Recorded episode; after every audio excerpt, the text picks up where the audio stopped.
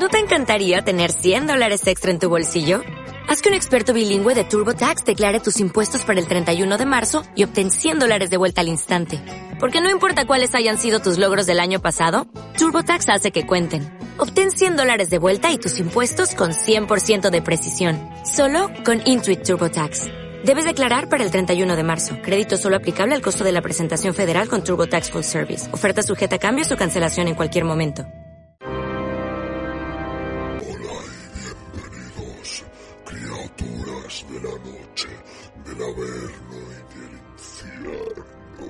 Hoy hemos venido a tratar el fin del mundo, así que empecemos nuestro maléfico plan con... Perdona, ¿esta criatura de quién es? ¿Tú cuántos añitos tienes, criatura? que no tienes más de 21. Ay, no puedes estar en esta sala. Por favor, abandona la sala y vuelvas cuando tengas 21. Gracias. ¿De quién será esa criatura? No me importa de quién será, de quién era. No podemos estar así interrumpiendo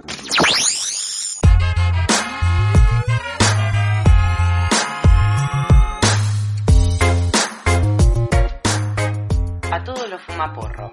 A los marihuana. Los hippies fumapasto. A los fans del canuto. Los del canardo. Los del pipi y los del porrillo. A todos los que le rezan a la María de Juana o a la iguana Mary.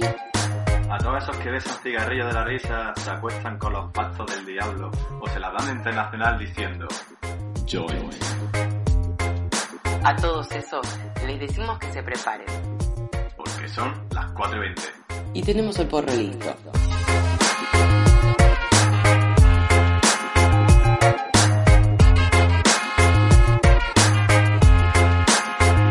Bienvenuti a todo el mundo a Son las 4.20, episodio número 16. Yo sigo siendo Sergio Connolly hasta el día de hoy, que yo sepa, eso pone mi DNI. Y hoy, en este episodio, vamos a hablar de la flor del día que va a ser la gelato. ¿Por qué la gelato? Porque hace un calor de mil demonios. Estamos en julio y parece que estamos en agosto.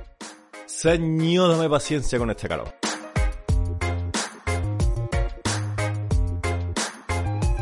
También vamos a hablar de la nueva ley de cannabis medicinal que va a salir en este país, en Españita. A ver cómo va a ser, vamos a hablar un poquito de quién lo va a llevar a cabo, a quién va a estar destinada, cómo puedo acceder a ella y también debatiremos de si la marihuana recreativa llegará a ser legal en este país. Así que sin más dilación, dale al play y préndetelo.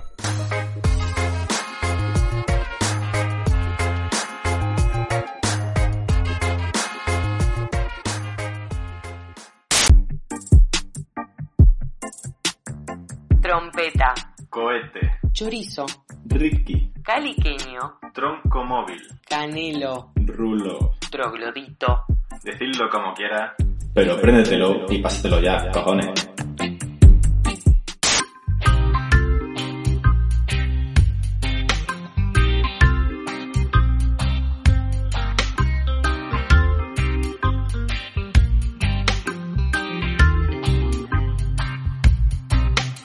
Ya estamos en la... Ya estamos en la flor del día y con nosotros está la magnífica gelato, también conocida como Larry Bird. Esta cepa es una híbrida procedente de la Girl Scout Cookie, una de mis favoritas, y de la Sunset Sherbet. Gracias a la característica híbrida de esta cepa, vamos a encontrarnos con unos colocones muy energéticos, muy eufóricos, pero a la parte con un sentimiento y una sensación de relajación, ya que tanto la Girl Scout Cookie como la Sunset son muy parecidas a la Gelato, tienen ese equilibrio entre la sativa y la híbrida. El porcentaje de THC que tiene la gelato va a variar entre el 14 y el 19%, lo que la hace muy recomendable para toda aquella gente que la quiera utilizar como con fin medicinal o terapéutico, ya que no va a tener un efecto psicodélico o psicoactivo tan fuerte que a mucha gente a lo mejor le puede echar para atrás a la hora de utilizar la, marihuana como medicina.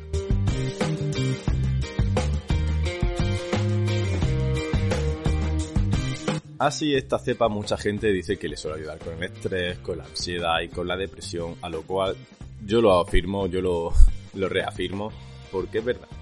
Casi todas, casi todas las cepas de marihuana te van a ayudar un poquito con el estrés y con la ansiedad. Es verdad que hay algunas que más y otras que menos, pero una híbrida siempre te va a dar este tipo de, de sensación, de colocón y de relajación. ¿Y qué sabores nos podemos encontrar en la gelato? Pues como su nombre indica, no van a ser sabores terráceos ni dessel, van a ser sabores dulzones, como con fruta, vainillado, con frambuesa, vamos a decir, incluso. Es verdad que en algún momento sí te puede acordar a un poquito de tierra, pero no mucho, muy poquito. ¿Y qué podemos decir del gelato? ¿Cómo sabe el gelato? ¿Vas a ver a helado de verdad? Pues puede que sí, porque es una cepa en la que tiene un sabor dulzón, así que te recuerda mucho a frutas dulces del bosque o incluso vainilla. Por eso no es extrañar que la gelato, una vez o la huelas o la pruebes, va a decir, uy, esto está dulzoncito y esto está muy rico.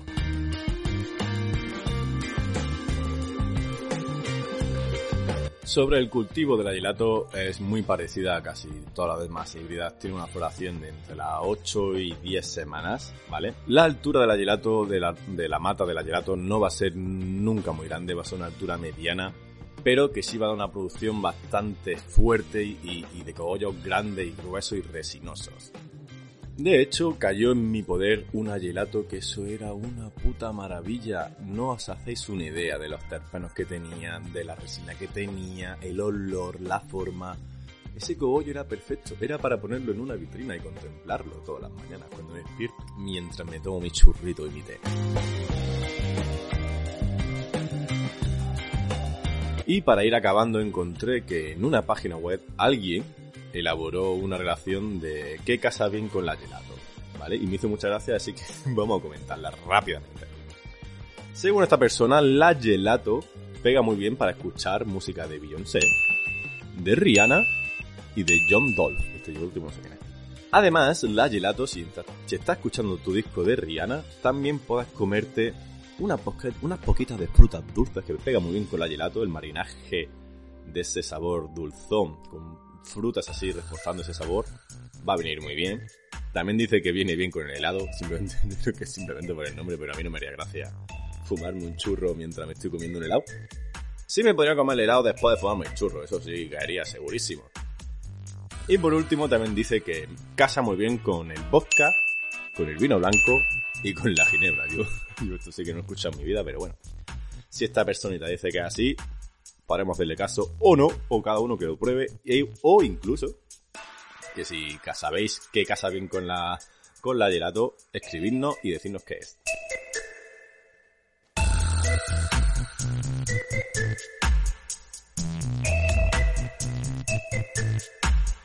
Y hasta aquí la flor del día, la gelato, que es un top 3 siempre digo que está en mis top 3.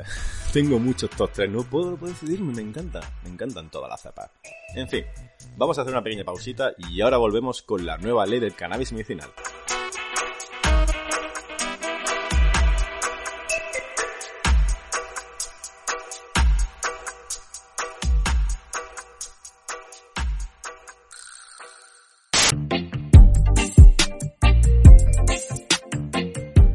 Vamos no necesitamos relojes.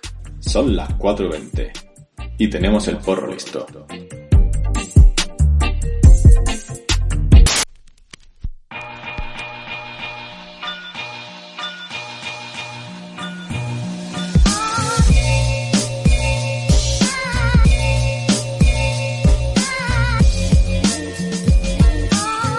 El cannabis medicinal se ha utilizado desde que el ser humano es ser humano una planta súper antigua que nuestras ancestras y ancestros han utilizado, eh, han utilizado siempre para paliar y menguar los dolores físicos. A día de hoy el cannabis medicinal en España es ilegal. Somos uno de los pocos países europeos en el que a día de hoy sigue siendo ilegal el cannabis medicinal, en pleno siglo XXI. Pero, mm, Sergio, ¿cuál es la situación del cannabis medicinal en España? La respuesta no puede ser más simple. Totalmente ilegal. No hay resquicio. Toda marihuana, posesión y consumo es ilegal. Podemos decir que tenemos la suerte de que el consumo y la posesión están descriminalizados. Gracias. pero no podemos decir que estén despenalizados. Por lo tanto, ojito si tienes maceta en el balcón o en tu terracita lo que sea, porque no es esto de si tienes menos de tres macetas puedes tenerlas. No, no, no, no. Tengas una, tengas dos, tengas tres, la multa te va a caer. Lo mismo por si vas paseando por la calle. Si tengas un, dos o tres gramitos en el bolsillo, mejor que no te pillen porque si no, cagada.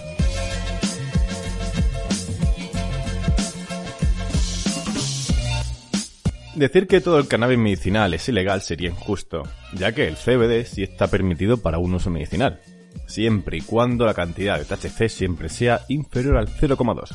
Además, sí existe un fármaco legal en este país que contiene THC. Este fármaco se llama Saltivex. Solo se puede conseguir con receta prescrita y además solo se prescribe para aquellos que tengan esclerosis múltiple y sufran de convulsiones musculares o epilepsia. Según la Organización Española del Cannabis Medicinal, solo se benefician entre un 50.000 y 100.000 personas de este fármaco. Y solo por epilepsia. Así que estamos dejando fuera a un montón de personas, a un montón de gente con dolencia y con problemas, que simplemente el gobierno mira para otro lado o te dice, consume pastillas que son legales o te aguantas.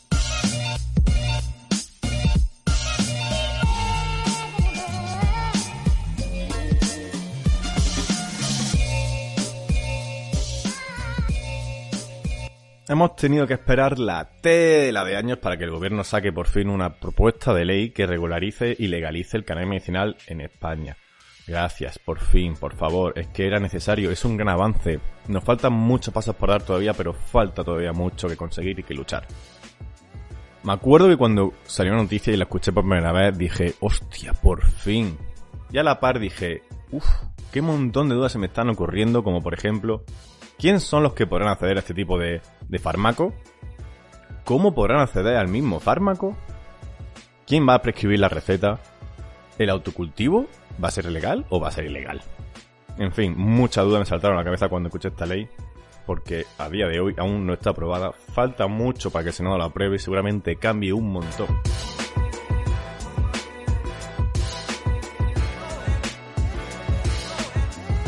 Esta nueva ley va a permitir que mucha gente pueda acceder al cannabis medicinal, lo que supone un gran alivio para ellos. Van a poder acceder todo tipo de personas que sufran de esclerosis múltiple, alguna forma de epilepsia, náusea y vómito debido a la quimioterapia, dolores oncológicos, dolores procedentes de endometriosis, dolores crónicos no oncológicos y dolores neuropáticos. Por ahora solo este sector de la población se va a ver beneficiado del cannabis medicinal y, como hemos dicho antes, se va a dejar fuera mucha gente, a miles y miles de personas, millones de personas que sufren otras dolencias como pasa en la psicológica.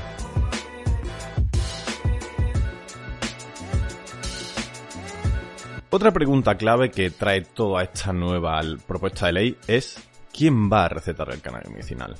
Esto es muy importante, muy importante. Podemos que tener en cuenta que en un principio esta nueva ley solo iba a recoger que los médicos especialistas pudiesen recetarla, además de que solo pudiesen adquirir el cannabis medicinal en farmacia hospitalaria, o sea, algo muy restrictivo que está dejando igualmente, como he dicho antes, a mucha gente fuera del sistema. Gente que viva en pueblos más alejados de las ciudades, sin hospitales o sin médicos especialistas. Yo qué sé, mucha gente, mucha, mucha gente.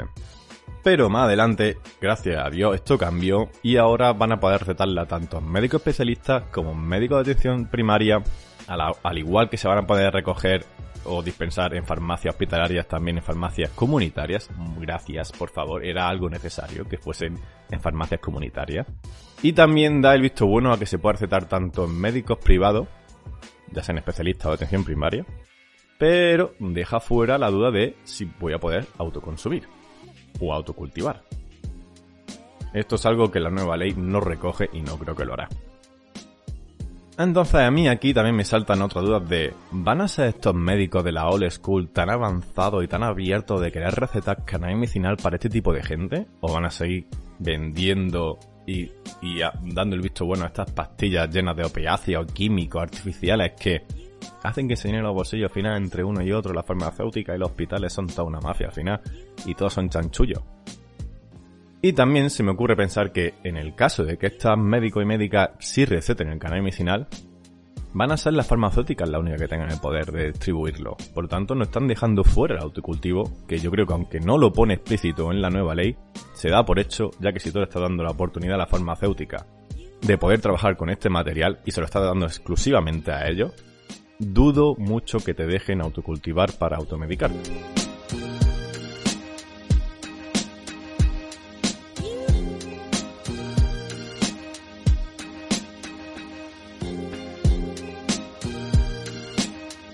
Esta nueva ley además adjunta un texto que quiere evitar la, eh, la disponibilidad de la marihuana terapéutica para aquellas personas que realmente no, no tengan una dolencia o le haga falta para combatirlo eh, a nivel medicinal o sanitario, sino quiere excluir a todas aquellas personas que lo utilicen de forma recreativa.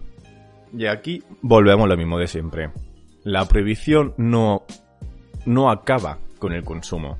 La prohibición lo único que hace es abrir nuevos mercados negros, hacer que las mafias entren, que la calidad de productos sea muy mala, hace que yo me vea obligado a, juntarme con este tipo de personas que son delincuentes, son criminales y que son cárteres, son, son mafiosos a fin de cuentas. Yo no tengo por qué, si tengo un problema, una dolencia, un dolor, tener que ir a este tipo de personas. Porque no sé lo que me están vendiendo, ni siquiera seguro. No debería, y en el caso de que vaya me estoy regando de que venga la poli y me multe encima todo.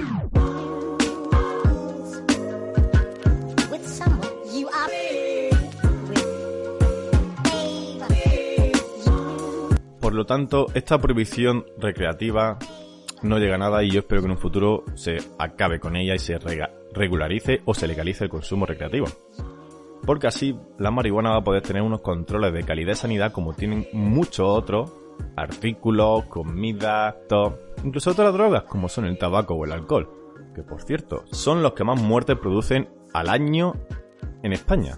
Entre estos dos, entre el alcohol y el tabaco se llevan la, la pole. Pero eso sí, el alcohol es un alimento y el tabaco se saca un montón de impuestos, por lo tanto no vamos a decir nada malo sobre ellos, ¿verdad?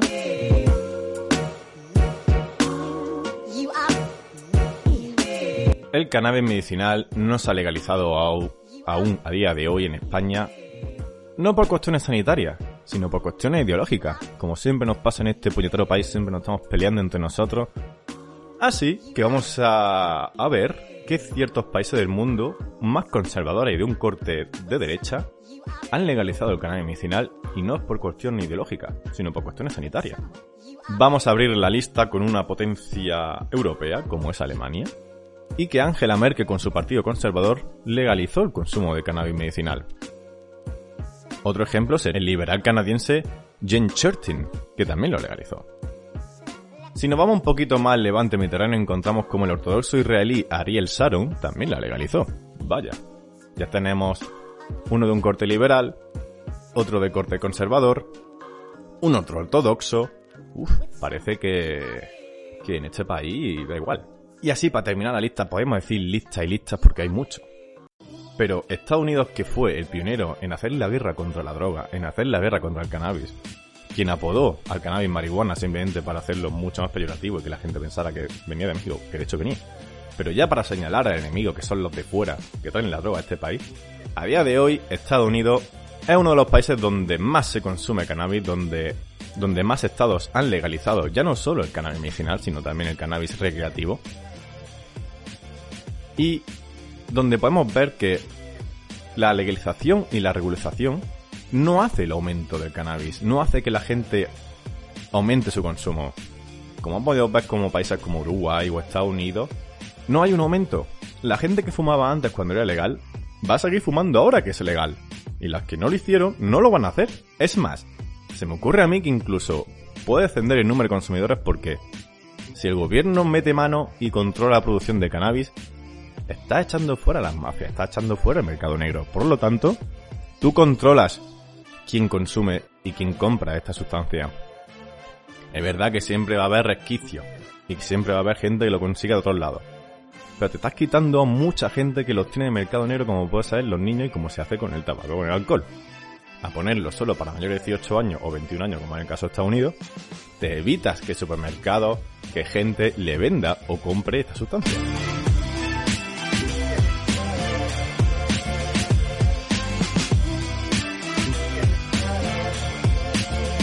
Por lo tanto, en España no, sale- no se ha legalizado, simplemente por cuestiones morales, porque aquí huele a ranciedad. La derecha en España ha hundido mucho que esto es una droga, pero obvia, como el alcohol o el tabaco siendo droga muy dañina, están ahí, son legales. Y además ellos mismos son los primeros que se meten droga, están hartos de cocaína en este país. La derecha se droga mucho, aunque no lo quiera reconocer.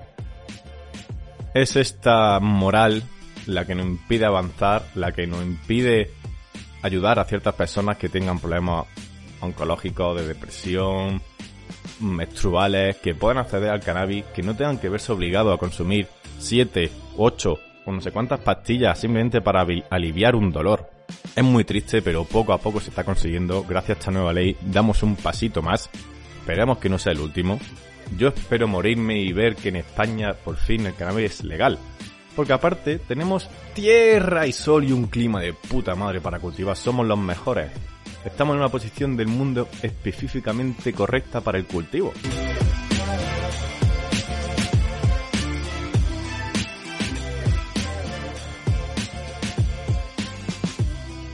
Y hasta aquí el repaso de la nueva propuesta de ley de cannabis medicinal que se quiere introducir en España. Esperemos que salga adelante, esperamos que sigamos luchando por nuestros derechos y que algún momento sea medicinal para todo el mundo, esté re- regularizada o simplemente legal y podamos disfrutar de ella como pasa en otros países del mundo.